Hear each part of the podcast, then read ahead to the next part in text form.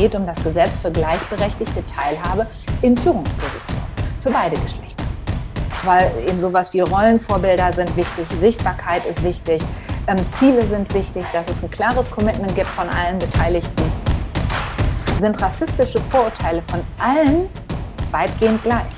Wir müssen uns dieses Themas stellen und darüber anfangen, auch zu sprechen. Dass wir uns darüber auseinandersetzen, dass wir in die Reflexion gehen. Und Reflexion ist eigentlich der erste Schritt zur Erkenntnis und dann auch zur Veränderung und zur Verbesserung.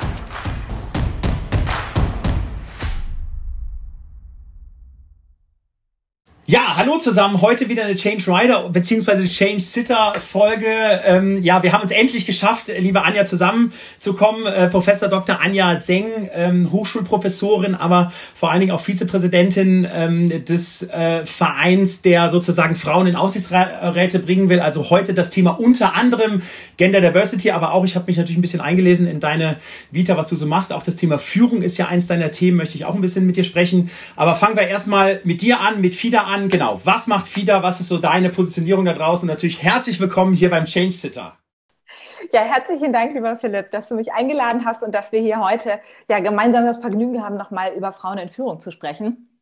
Wir haben ja die Gespräche Ende letzten Jahres begonnen und überlegt, ob das nicht eine gute Idee sei.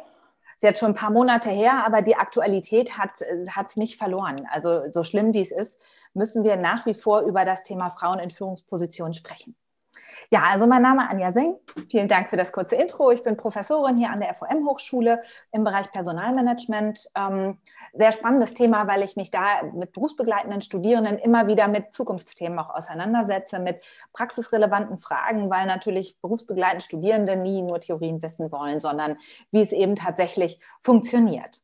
In der Hochschule setze ich mich für den Umgang mit Vielfalt ein. Wir machen dort zum Beispiel sehr regelmäßig in ähm, Frauenforen, virtuell und in Präsenz, um dann auch Studentinnen, Absolventinnen, Frauen in der jeweiligen Region für das Thema Karriere zu sensibilisieren, um da einfach früh über Netzwerken zu sprechen, über Karriereziele, über nur Vereinbarkeit. Warum ist das nicht ein Frauen-, sondern ein Familienthema? Also mir liegt das sehr am Herzen. Und ergänzend zu diesen Hochschulaktivitäten, ja, halte ich immer mal Vorträge, mache Workshops und sowas, ähm, bin aber eben auch bei FIDA aktiv. Ähm, FIDA ist ein Verein, Frauen in die Aufsichtsräte. Wir haben dieses Jahr 15. Geburtstag. Ähm, da setzen wir uns also jetzt schon seit wirklich vielen, vielen Jahren sehr aktiv immer wieder dafür dafür ein, dass es eben mehr Frauen in Führungspositionen und insbesondere im Aufsichtsrat gibt. Ähm, ja, Jetzt, außer. Ja. ja. Ja, ja, gerne. Mach, mach, du weiter, ich wollte dich nicht unterbrechen. Ich gehe dann ja. gleich rein. Wunderbar. Ich bin außerdem noch, also neben den vielen Aktivitäten auch bei IWOL, der Initiative Women into Leadership, im Cross-Mentoring-Programm, wo wir eben sehr, sehr, sehr konkret daran arbeiten, Frauen in Top-Management-Positionen zu bringen. Also die Mentees sind dann diejenigen, die in dem nächsten Schritt hoffentlich in eine ähm, Vorstandsposition in ihrer jeweiligen Umgebung kommen können, sodass ich das eine sehr schöne Verbindung finde auf der einen Seite mit FIDA ähm, ja, politisch auch aufmerksam zu machen auf das Thema Frauen in Führungspositionen und auf der anderen Seite dann auch sehr konkret mit Frauen zu arbeiten und die dann auch in weitere Positionen zu bringen verstanden. Jetzt gibt es ja schon, glaube ich, länger diese Quote für Aufsichtsräte, dass sozusagen da ähm, die Firmen ja verpflichtend die Frauen da ja anteilsmäßig in Aufsichtsrat bringen müssen. Vorstandsmäßig hat sich ja äh, bei einer gewissen Unternehmensgröße dieses Jahr ja auch was getan. Also da ähm, gibt es ja jetzt auch sozusagen eine, eine Vorstandsquote. Ich habe heute Morgen mit einem ähm, Herrn gesprochen, den ich sehr gut kenne. Ich sage jetzt mal ähm, alter weißer Mann. Ja, der hat gesagt, und was machst du heute so, Philipp? Sage ich, ja, ich habe heute gleich ein Change Rider Interview mit der Professorin Zeng und da sprechen wir über Gender Diversity und über Quote. Ah ja, dachte alles Quatsch. Ja, Quote brauchen wir nicht und ja, die Frauen haben doch die gleichen Chancen und die Unternehmen wären doch mit dem Klammerbeutel gepudert, wenn da eine tolle Kandidatin kommt für einen Vorstand, für einen Aufsichtsrat, die dann wirklich nicht zu nehmen. Ja, ähm, zitierte dann noch viele, viele Freunde, die natürlich dann auch alle äh, meistens alt und weiß waren und vor allen Dingen männlich waren. Ja, ähm, genau. Erzähl mal so ein bisschen, wie ist denn dann so dein Blick, also deine Geschichten, die du so vielleicht tagtäglich hörst und mitbekommst. Ähm, ich meine, ihr seid ja 15 Jahre unterwegs, da habt ihr ja äh, auch schon viele, viele Geschichten gesammelt. Aber wie ist das jetzt heute? Ist es wirklich kein Problem oder ist es so, wie ich das schon sehe in der Breite, dass eben äh, Männer äh, dort eben ganz andere Möglichkeiten haben und Männer die Entscheidung treffen und Männer sich eben häufig auch eher für Männer entscheiden, ja, und ähm, genau, also das, das interessiert mich einfach. Ja, genau so erlebe ich das ehrlich gesagt auch. Ähm, natürlich sagen diejenigen, die davon nicht betroffen sind, also in dem Falle eben jetzt mal sehr ne, stereotyp, die weißen alten Männer, ähm, es gibt kein Problem. Aus deren Sicht gibt es ja auch kein Problem, weil es läuft ja in irgendeiner Form. Wir können aber genauso gut auch andersrum sagen, heute haben wir eben eine Männerquote. 2001 haben sich in Deutschland die großen Konzerne ähm, oder die großen Unternehmen zu einer Selbstverpflichtung hinreißen lassen und gesagt, wir bringen mehr Frauen in Führungspositionen. Das hat, wie wir alle wissen, wenig gebracht. Also wir sind auf dem Vorstandslevel immer noch ähm, bei, ähm, ich habe ganz aktuelle Zahlen gestern Abend bekommen, jetzt muss ich doch noch mal eben nachgucken, bei ähm, 14 Prozent mittlerweile. Also da hat sich schon ein ganz bisschen was entwickelt in, in den letzten Wochen und ähm, Monaten, vor allem seit Androhung des neuen Gesetzes. Da geht plötzlich ganz viel. Ähm, das heißt, wir haben einfach noch einen sehr kleinen Teil an Frauen in diesem Top-Management.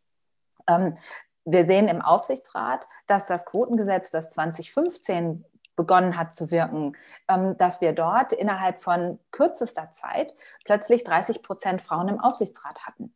Also die Selbstverpflichtung hat nicht funktioniert, das Gesetz aber hat sofort Veränderung gebracht. Also auch dieses klassische Argument, es gibt ja keine Frauen. Also erstmal sage ich immer, naja, 50 Prozent der Gesellschaft ne, ist ja schon auch eine ganze Menge. Und wenn wir dann sagen 30 Prozent im Aufsichtsrat, ähm, ist es ja auch nur ein, eine Mindestbeteiligung und zwar nicht unbedingt von Frauen, sondern eben von dem weniger vertretenen Geschlecht. Das heißt, es würde ja genauso gut auch gelten, wenn wir jetzt aus welchen Gründen auch immer 80 Prozent Frauen im Aufsichtsrat hätten, wäre die nächste Position für einen Mann vorbehalten. Weil wir im, ne, und die Idee ist zu sagen, wir brauchen den Mix von beiden. In Deutschland sprechen wir immer von der Frauenquote. Es ist aber, wenn wir uns auch das Gesetz angucken, das heißt nicht Frauenquotengesetz, sondern es geht um das Gesetz für gleichberechtigte Teilhabe in Führungspositionen für beide Geschlechter. Verstanden. Verstanden. Was kriege ich so immer von den ähm, Männern so an Bedenken, ähm, äh, sozusagen, wenn man über die Gesetze spricht, ähm, entgegengebracht? Ja, stell dir doch mal vor, dann hat man dort einen männlichen Kandidaten, der ist total qualifiziert. Super, dann hat man eine weibliche Kandidatin, die ist nicht so qualifiziert in keinster Weise und dann muss man dann die weibliche Kandidatin nehmen. So, wie geht ihr mit diesen sozusagen Vorurteilen um? Also da muss man weiter suchen würde ich sagen, weil es geht ja nicht darum, also die, die Quote ähm, eröffnet ja nur die Tür und durchgehen muss schon jede selbst. Und es geht ja gar nicht darum, minder kompetent, minder kompetent zu besetzen. Wenn wir jetzt heute in Vorstände und Aufsichtsräte gucken, würde ich auch nicht von allen immer sagen, dass sie ne, wahnsinnig das Kompetenz- und Anforderungsprofil erfüllen. Von allen Männern ja auch nicht. Das genau, ist auch eben, wichtig. Die meine ich ja. Also genau, genau bis, bis genau. wir, also bis wir so viele inkompetente Frauen in Führungspositionen haben, dauert es halt noch ein bisschen. Was das Gesetz bewirkt hat, das finde ich total spannend, ähm, ist, dass heute, heutzutage Positionen, eben auch gerade im Aufsichtsrat, anders ausgeschrieben werden. Es gibt heutzutage Anforderungsprofile für Aufsichtsratspositionen. Das war bis vor ein paar Jahren noch nicht üblich. Wenn wir mal überlegen, wie aufwendig Azubi-Stellen besetzt werden, mit Profilen, mit Assessment Center, mit Gedöns hin und her, im Aufsichtsrat, was ja irgendwie auch eine wichtige Rolle sein sollte, ging das alles ohne Profil. Verstanden. Okay, und das Gesetz verstanden. ermöglicht jetzt ähm, einfach auch mehr Transparenz. Es ermöglicht eine Anforderungsorientierung. Das heißt, Unternehmen müssen sich überlegen oder eben Aufsichtsratsgremien, welche Kompetenzen brauchen wir denn, um die Company langfristig bestmöglich zu steuern. Das heißt, eigentlich müsste durch, diese, durch, diese, ähm, durch dieses Gesetz die gesamte Professionalität der Arbeit in Aufsichtsgremien steigen. Und erste Studien ähm, legen auch diese Vermutung schon nahe, weil eben der, ne, das Bauchgefühl im Sinne von, oh Mensch, da kenne ich einen, den stelle ich mal ein, ähm, gar nicht, ich möchte ja auch niemandem bewusst unterstellen, Bodywirtschaft zu betreiben. Aber das äh, verblendet, also da hat man natürlich den Blick nicht so drauf. Wenn ich mir eine Liste mit Anforderungskriterien mache, und überprüfe, ob das passt, gehe ich natürlich ganz anders rein, habe ich einen anderen Suchmodus, weil ich suche nicht, wen kenne ich und wen finde ich nett, sondern ich suche oder frage jemand anders, der für mich sucht, hey, das sind die Kriterien, die ich besetzen möchte, das sind die Kompetenzen, die ich brauche und guck mal, ob du wen findest. Verstanden. Was ich ja so festgestellt habe in meiner Arbeit, dass ähm, sozusagen bei mir im Leadership die Frauen nochmal ganz andere Themen mit reinbringen. Ne? Also ich will jetzt gar nicht sagen, dass wir Männer jetzt unempathisch sind, aber das ganze Thema Empathie, das Thema auch nochmal, vielleicht nochmal zwei, dreimal über Themen nochmal nachdenken, das Thema Kommunikation, das Thema nochmal, auch nochmal Dinge abzuwägen und so. Das sind zum Beispiel Dinge, wie, die ich jetzt die letzten elf Jahre äh, mit zwei Männern Adventure gegründet, mit den zwei Männern acht Jahre unterwegs gewesen. Jetzt haben wir sozusagen eine Leadership installiert, wo auch sozusagen Frauen mit dabei sind und das hat schon mich also total unsere Arbeit bereichert und wir haben besser entschieden, schneller entschieden und empathischer entschieden.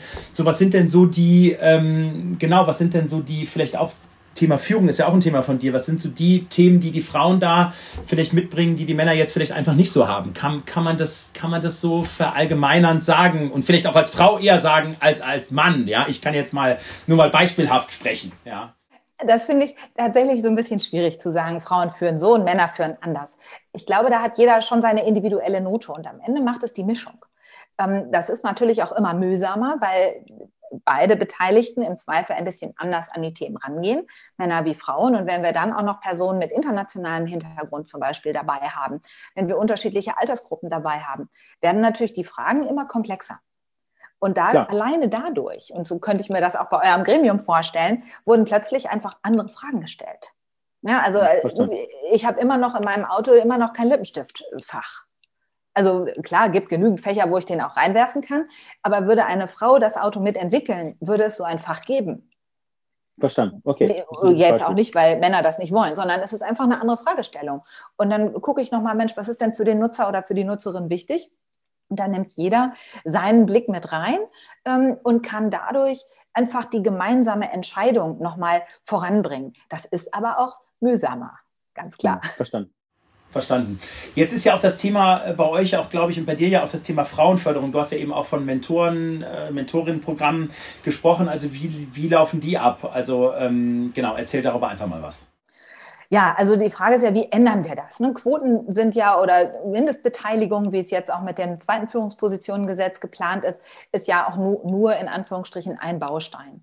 Ähm, das ist etwas, was so einen Rahmen bietet, was zieht. Und dann müssen wir ja fragen, was tun eigentlich Unternehmen, um diese Quoten auch zu erfüllen oder um, eine, um bei der Mindestbeteiligung voranzukommen.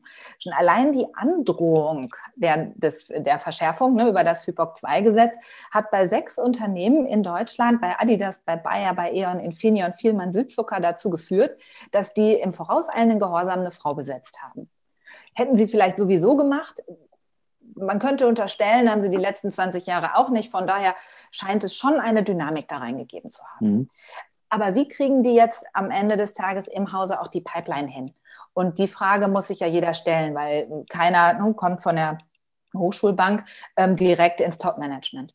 Und ähm, da müssen wir müssen im Unternehmen hergehen und anfangen, Personalprozesse zum Beispiel anders aufzusetzen, transparenter zu gestalten. Wir haben so schön aus Amerika dieses Beispiel der Blind Auditions gehört. Das heißt, wir haben blinde Vorspiele. Wir müssen uns fragen, wie können wir auch im Bewerbungsgespräch einen, einen Vorhang aufhängen? Also natürlich müssen wir mit den Leuten in Kontakt kommen und sprechen, ja, gar keine Frage. Aber wie können wir es schaffen, uns vielleicht auch von unseren unbewussten Vorurteilen ein bisschen zu lösen? In Deutschland geht es da auch nicht nur um Mann und Frau, sondern da haben wir auch genügend Untersuchungen, die zeigen, dass Menschen, die einen ähm, Namen haben, der nach Migrationshintergrund klingt oder gar ein Foto entsprechend platzieren, ähm, seltener eingeladen werden als derselbe Lebenslauf mit einem hm. mal, ne, typisch deutschen Namen. Klar. Das geht so nicht. Und damit verlieren wir einfach ganz viel Potenzial ja auch. Ne? Und eigentlich will ja kein Wirtschaftslenker, dass im Unternehmen ähm, nicht die besten Leute eingestellt werden. Das sind unbewusste Vorurteile. Würde ich auch wirklich allen unterstellen, dass es unbewusst ist, was, was und wie wir dort aussortieren. Klar. Ähm, und dann müssen wir uns fragen, wie schaffe ich es als Organisation, hier ein, etwas mehr ähm, Neutralität reinzubringen, Objektivität Verstanden. reinzubringen. Ähm, das ist so ein Schritt. Ne? Strukturen, Prozesse verändern. Wir müssen nicht nur uns von so einem Gesetz lenken lassen, sondern dann uns fragen, wie bringen wir denn solche Zielgrößen, die am Ende stehen, Mindestbeteiligung, Aufsichtsratsquoten, wie setzen wir das um auch auf den verschiedenen Managementebenen?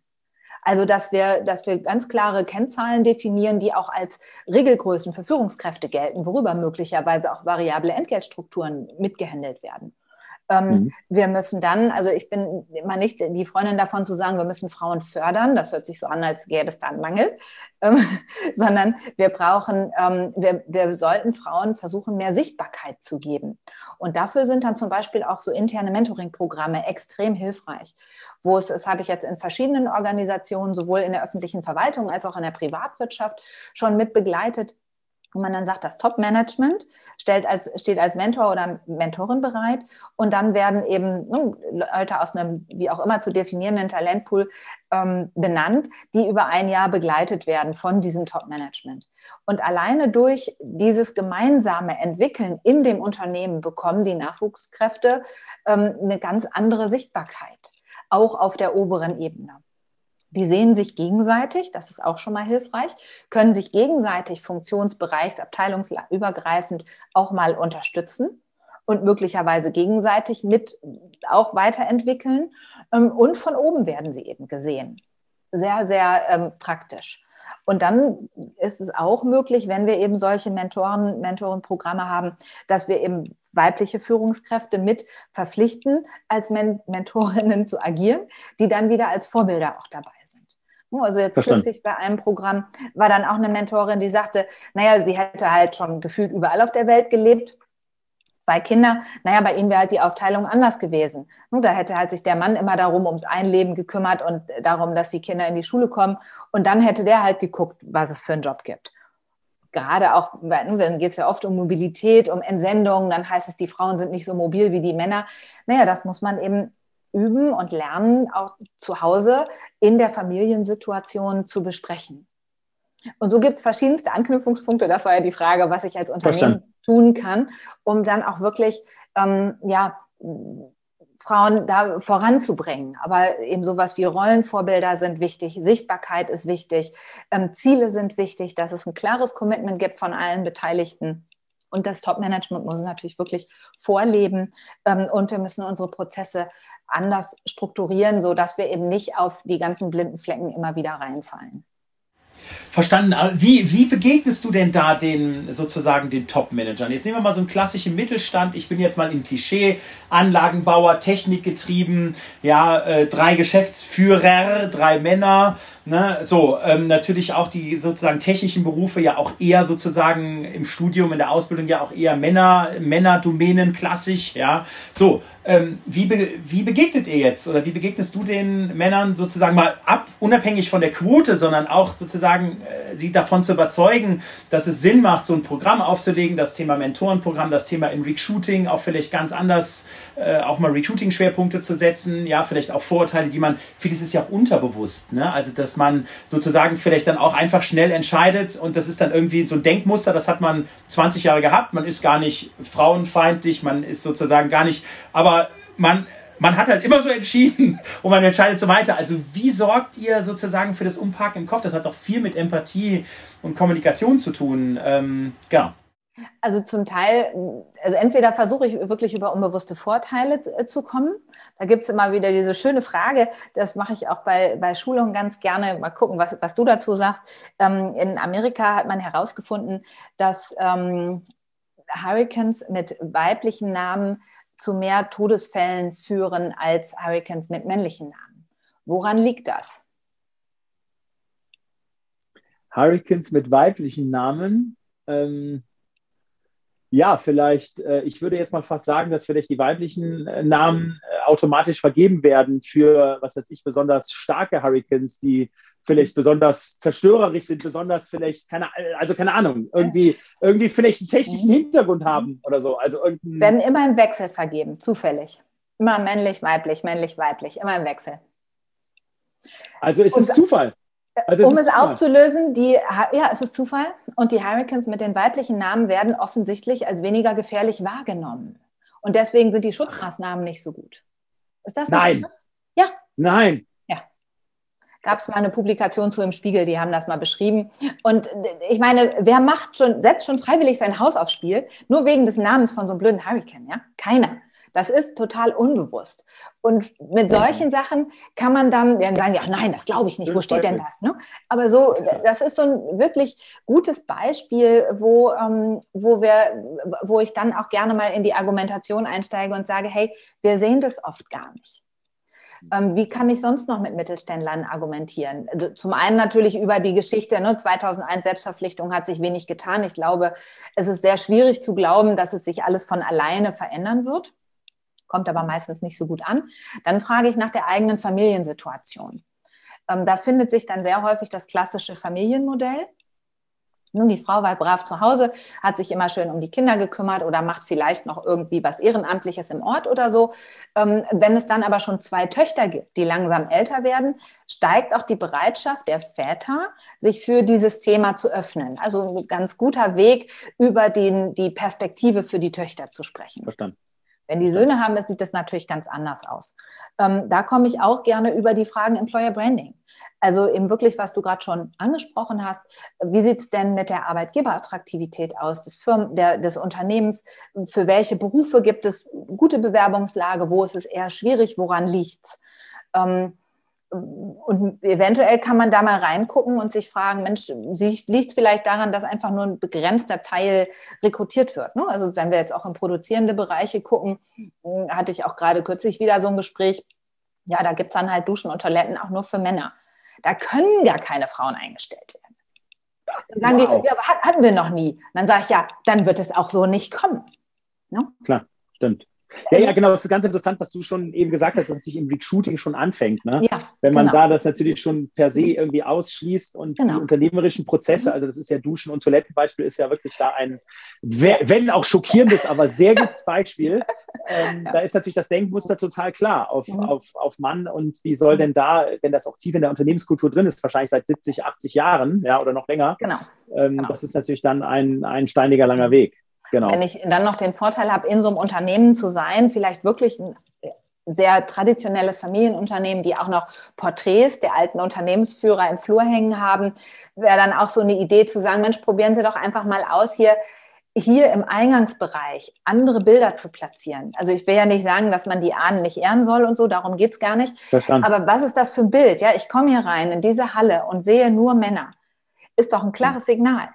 Also auch die Frage von, was für eine Bildwelt, was für eine Kultur transportiere ich über, über Symbole in der Organisation. Hm, verstanden. Ähm, und meistens, jetzt hatten wir dieses Beispiel, drei Geschäftsführer, dann frage ich dann auch mal nach, was die, für eine, was die eigentlich für einen Hintergrund haben. Und ich wette mit dir, das ist sicherlich ein Ingenieur für den Produktionsbereich, dann haben wir einen Juristen und einen Finanzer.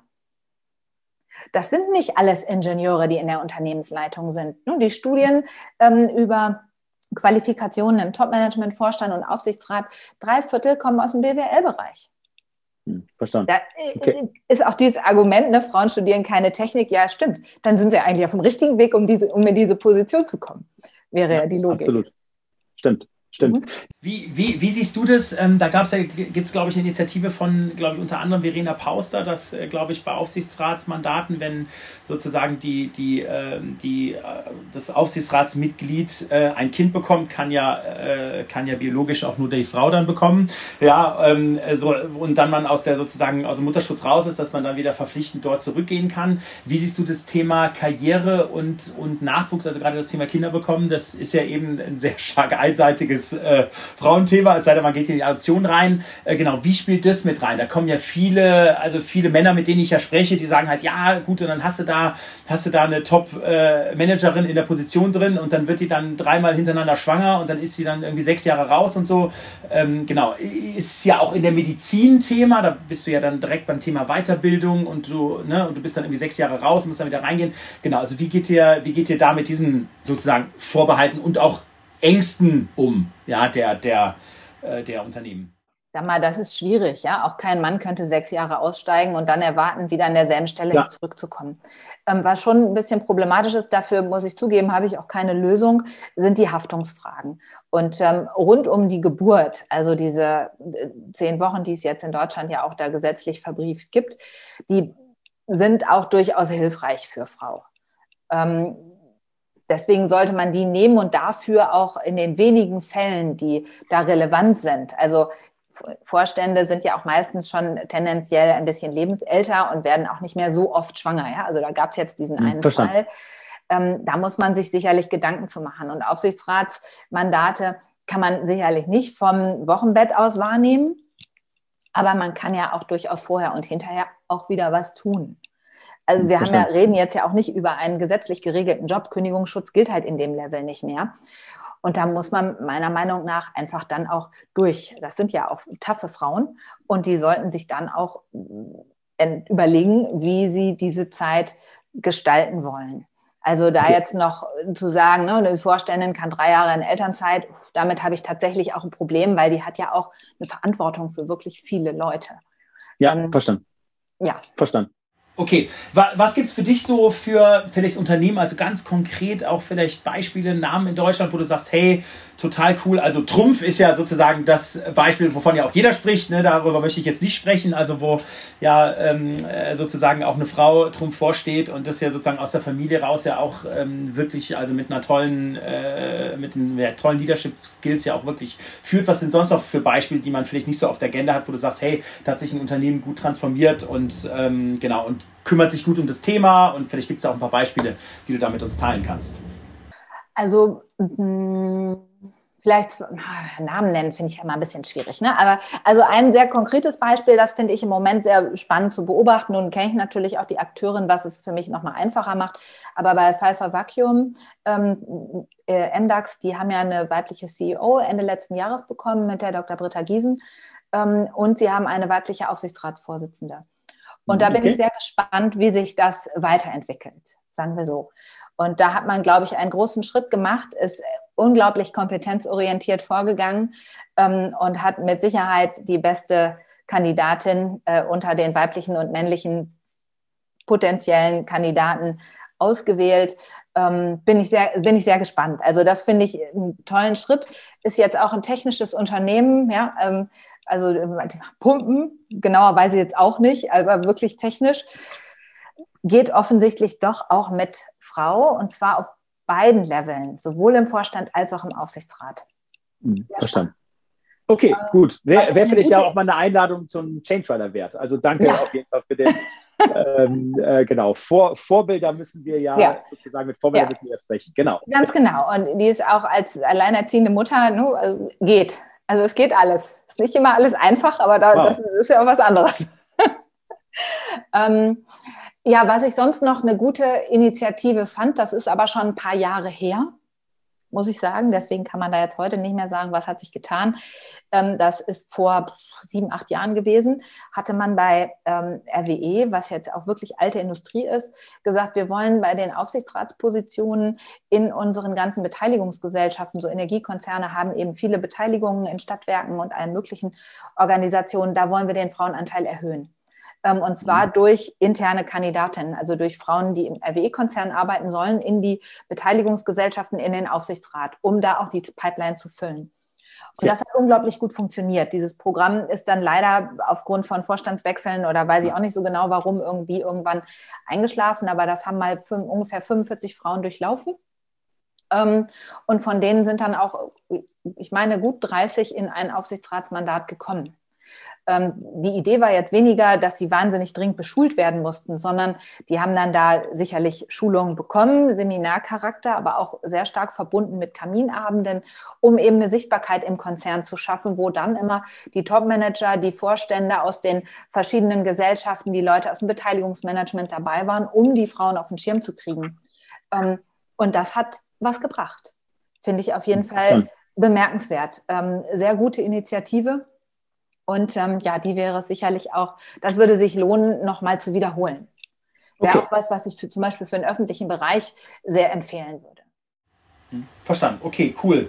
Lass uns mal über ein Thema sprechen, was ähm, ja nicht so angenehm ist, ist das Thema, ich sag mal wirklich Diskriminierung. Ich äh, bringe mal so ein paar Sätze mit, die ich mitbekommen habe, wo ich als Mann aufgestanden bin und mich dazwischen geworfen habe. Ähm, gib das mal den Mäuschen zum Ausdrucken ähm, so ein Satz, dann, ähm, ja, also haben wir doch jetzt einen Pitch irgendwo, müssen wir mal gucken, da ist ja der Karl, der Stefan und der Willi drauf. Ja gut, brauchen wir ja auf jeden Fall noch eine Quoten, äh, brauchen wir auf jeden Fall noch eine Frau drauf. Ähm, genau. Wie wie, also genau, wie, wie, empfiehlst du dort sozusagen, wenn, ähm, also genau, also ich weiß genau, was ich zu tun habe, ja, also ich heb die Hand und sage, hey Leute, wisst ihr was, absolutes No-Go, ähm, Denkmuster geht schon mal gar nicht, aber das ist sozusagen, geht ja auch sehr stark in diskriminierenden, respektlosen Bereich rein, also das geht ja dann auch bis zu, kann man ja auch bis zu arbeitsrechtlichen Themen ja auch ähm, anstoßen, das habe ich auch mal an einer oder anderen Stelle gemacht, aber was empfiehlst du dort äh, vor allen Dingen Frauen, die ja da ja betroffen sind. Und das ist mein Blick drauf, also auf die paar Fälle, wo Frauen dann auch teilweise dabei waren.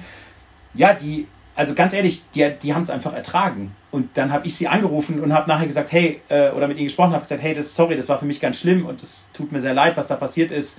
Ne, ich habe mit dem Kollegen gesprochen und so weiter und so fort. Und dann ist so die Reaktion, ja, klar, aber du, hey, das ist ja so. Und da, äh, da, da, da packt einen natürlich auch die Wut. Ne? Also, also, genau. Das ist total schwierig, weil wenn Frau dann selber was sagt, kommt natürlich erstmal die Reaktion, oder von vielen zumindest, äh, stell dich nicht so an. Und dann ist Frau erstmal in Erklärungsnot, warum man denn dazu überhaupt was sagen soll. Die Frage ist ja auch, an wen wendet man sich in dem Moment? Das Beste ist das, was du tust, als Mann einzuschreiten und zu sagen, Freundchen, so geht das nicht. Weil ihr könnt das auf Augenhöhe klären als Frau. Ähm, und das gilt eigentlich immer für die, für die benachteiligte Gruppe bin ich immer in dieser Rolle, mich erstmal quasi entschuldigen zu müssen, ähm, dass ich da überhaupt was zu sage dass ich da überhaupt in irgendeiner Form reingehe. Es ging jetzt kürzlich auf LinkedIn sehr, auch wirklich eigentlich fürchterlich ähm, so ein Post rum, der mit der, als Annalena Baerbock benannt wurde von den Grünen, ähm, wurde er auch als erstes gefragt, wie schaffen Sie denn das mit den zwei Kindern? Ne? Ähm, und da waren dann so Beispiele drin, Herr Scholz, wie schaffen Sie es bei all dem Stress wie ein Mensch auszusehen? Was ist Ihr Schönheitsgeheimnis? Würde kein Mensch fragen. Ne? Ja. Oder Herr Laschet, ohne die 100% Männerquote hätten Sie es doch nie in die Position gebracht. Fragen Sie sich manchmal, ob Sie den Job wirklich verdient haben. Ne? Also dieses Umkehren, was sagen wir eigentlich zu Frauen? Was ist da auch selbstverständlich? Und was fragen wir Männer? Ne? Genauso auch diese Frage, äh, also über, über Kinder werden ja eigentlich Männer nie befragt. Ne? Also wie vereinbaren Sie denn das mit, ihren, mit Ihrer Familie? Das ist so die ganz klassische Frage, die an Frauen adressiert wird. Betrifft ja, ja beide. Also auch wenn jetzt ein Mann um die Ecke kommt, das wirst du auch wahrscheinlich früher mal, vielleicht auch mal erlebt haben und sagt so, hey, wir kriegen ein Kind, dann sagen alle super ne? und weiter im Text. Und wenn das die Frau sagt, ähm, ich kriege ein Kind oder wir kriegen ein Kind von mir aus auch, ja und, wie willst du das lösen? Also, Klar. wie willst du das Jetzt lösen? Ist, also, das ist ganz interessant. Da sind wir ja eher, finde ich ja beim Thema eher finde ich ja nicht, dis, also eher nicht Diskriminierung, sondern eben Denkmuster. Aber es ist ganz interessant, dass du das sagst. Ich meine, Change Rider Fahrt Nummer 4, äh, es wurde ja auch schon breit äh, getreten hier, steht, steht ja auch in meinen Büchern drin. Also meine persönliche ähm, Gender, Umpark und vielleicht auch ein bisschen Scheitergeschichte oder peinliche Geschichte war, als ich mit Lena Rugel im Wagen gefahren bin und gefragt habe, hey krass Lena, Head of Digital Channels bei Microsoft, Wahnsinn hier im Top Management, vier Kinder, wie kriegst du das eigentlich hin? Und sie ist ja eine so tolle, empathische Frau, hat mich dann angeschaut und sagte, du Philipp, ähm, hast du diese Frage eigentlich schon mal den Männern gestellt, die du gefahren hast? Und natürlich habe ich sie nicht gestellt. Ne? Und das liegt natürlich hier an sozusagen, ähm, genau, also sozusagen Denkmustern im Kopf. Und ich glaube, das ist, glaube ich, ganz wichtig, dass man dort natürlich empathisch reagiert und natürlich auch ähm, sozusagen den Männern hilft, sich sozusagen zu verändern. Das war ist jetzt seit drei Jahren her und da würde ich sagen, ist drei Jahre her, da würde ich sagen, da habe ich schon auch ein, hier bin ich an ein paar guten Ecken abgebogen. Aber Diskriminierung ist ja schon auch noch was anderes. Ne? Ja. Und, und das, ähm, ja. genau. Wir hatten mir gerade einen, ich habe letzte Woche einen Vortrag mal wieder von Aladin Elmar Falani gehört, also großartig. Es wäre auch noch mal einer für den Change Rider. Mhm, okay. Der macht ganz viel zum Thema soziale Herkunft ähm, und hat da über Rassismus gesprochen. Ähm, sehr schwieriges Thema, weil es auch natürlich gerade auch in Deutschland, aber auch in anderen Ländern natürlich so eines der schlimmsten Dinge ist zu sagen, ne, jemandem vorzuwerfen, er oder sie sei Rassist. Da gibt es eigentlich fast nichts Schlimmeres. Ne? Also mhm. da ist ja Sexismus noch gesellschaftlich wohl akzeptiert sozusagen. Ja. Ähm, aber er sagt, solange wir nicht darüber sprechen, es gibt so viele unbewusste Vorurteile eben auch in diesem Rassismus-Thema, solange wir es nicht ansprechen. Mhm. Eigentlich sind wir, ähm, und das fand ich bemerkenswert, weil so eine, sagt er, wenn wir Menschen befragen auf der Straße, ähm, sind rassistische Vorurteile von allen weitgehend gleich. Die sind Verstanden. so drin, dass sie einfach reproduziert werden. Und wir müssen uns dieses Themas stellen und darüber anfangen, auch zu sprechen. Und das kann so eine, am Ende auch eine Quotendiskussion oder eine Frage, was für Zielvereinbarungen setzen, wie, wie können wir Prozesse versuchen, ähm, objektiver zu gestalten, sind ja Anfänge für Gespräch. Es geht los, dass wir uns darüber auseinandersetzen, dass wir in die Reflexion gehen.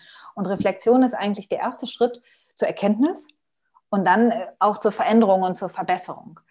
Also ja. Ja, finde ich schön. Ist ja auch etwas, was ja auch aktuell in die Zeit passt. Ne? Wenn man ja sieht, äh, ne, Corona und wie diskutiert wird und wie doch die Gräben größer werden und wie man sich doch eher nicht aufeinander bewegt und empathisch auch auf den anderen ähm, sozusagen eingeht. Ähm, genau. Ja, super, großartig. Du, ich würde jetzt mit unseren Standardfragen ähm, das Gespräch beenden. Ich könnte ja noch zwei Stunden mit dir weiterreden. Also wer weiß, wenn wir uns dann hoffentlich mal physisch sehen können, äh, ob wir doch das ein oder andere Format hier äh, dann auch mal ein bisschen cooler machen als sozusagen in dieser Bürosituation. Gibt's von dir eine Scheitergeschichte, die du irgendwie erzählen kannst, wo du sagst, hey, da bist du irgendwie beruflich gescheitert und das ist sozusagen Learning, was du irgendwie ähm, teilen kannst äh, mit uns? Ähm, eine Scheitergeschichte.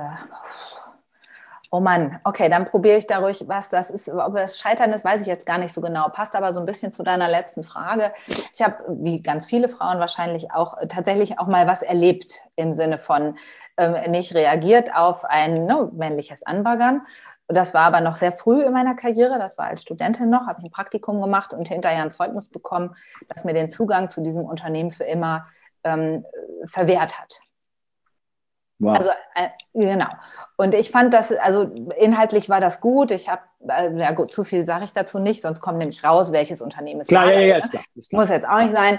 Ähm, aber ich habe dazu nichts gesagt. Tatsächlich auch, weil ich gar nicht gewusst hätte, an wen ich mich hätte wenden sollen. Und ähm, also in den letzten Jahren denke ich da öfter drüber nach. Ich habe das auch ich glaube, erst vor zwei Jahren oder so überhaupt mal jemandem erzählt, tatsächlich, weil das alles nur unterbewusst auch war.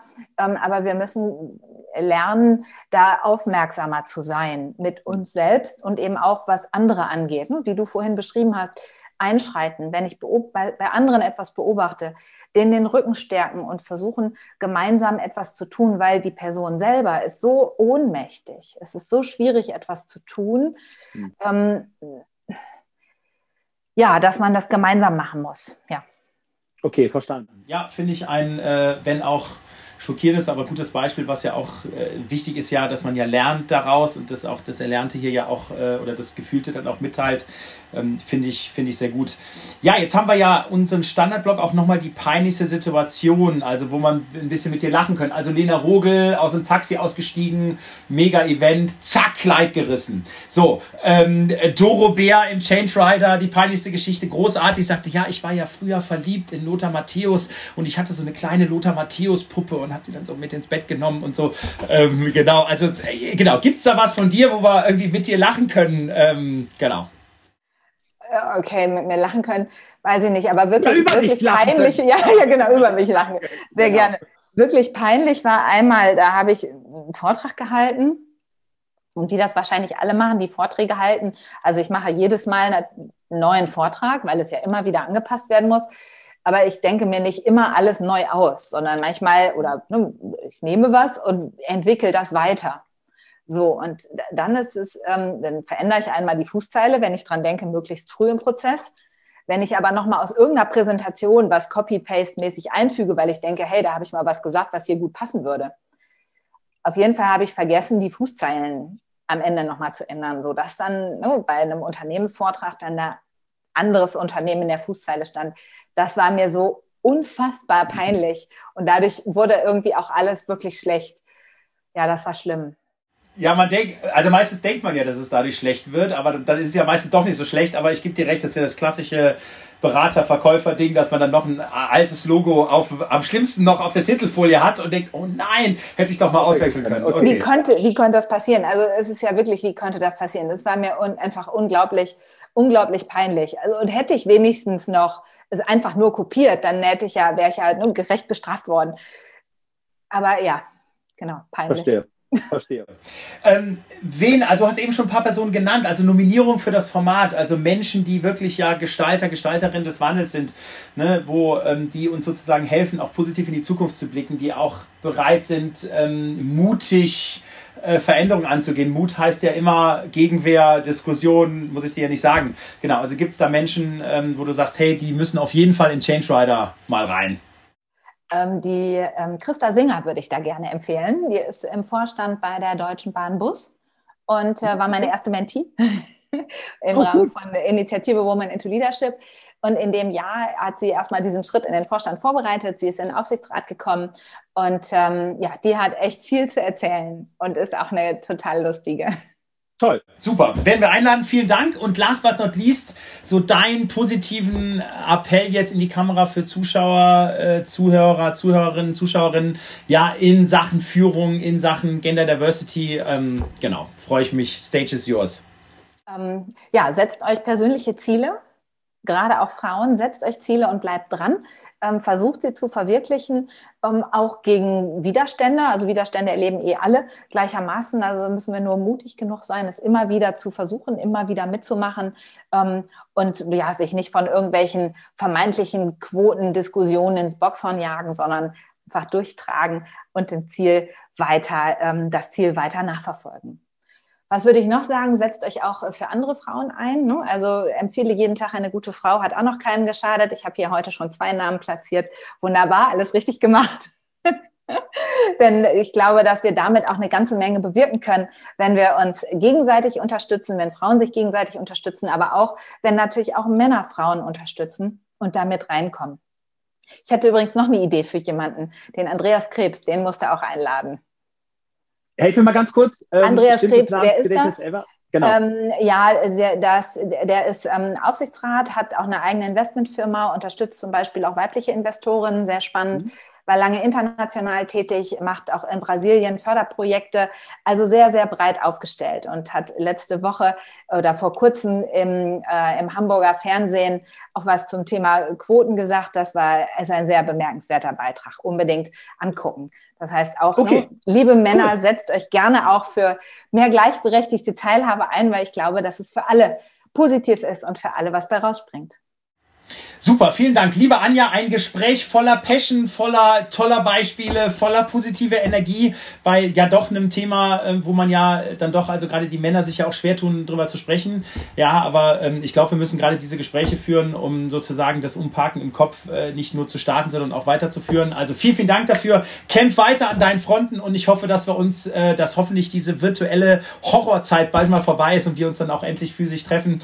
Ähm, bis ganz bald, bleib gesund. Prima, vielen herzlichen Dank. Tschüss. Ciao.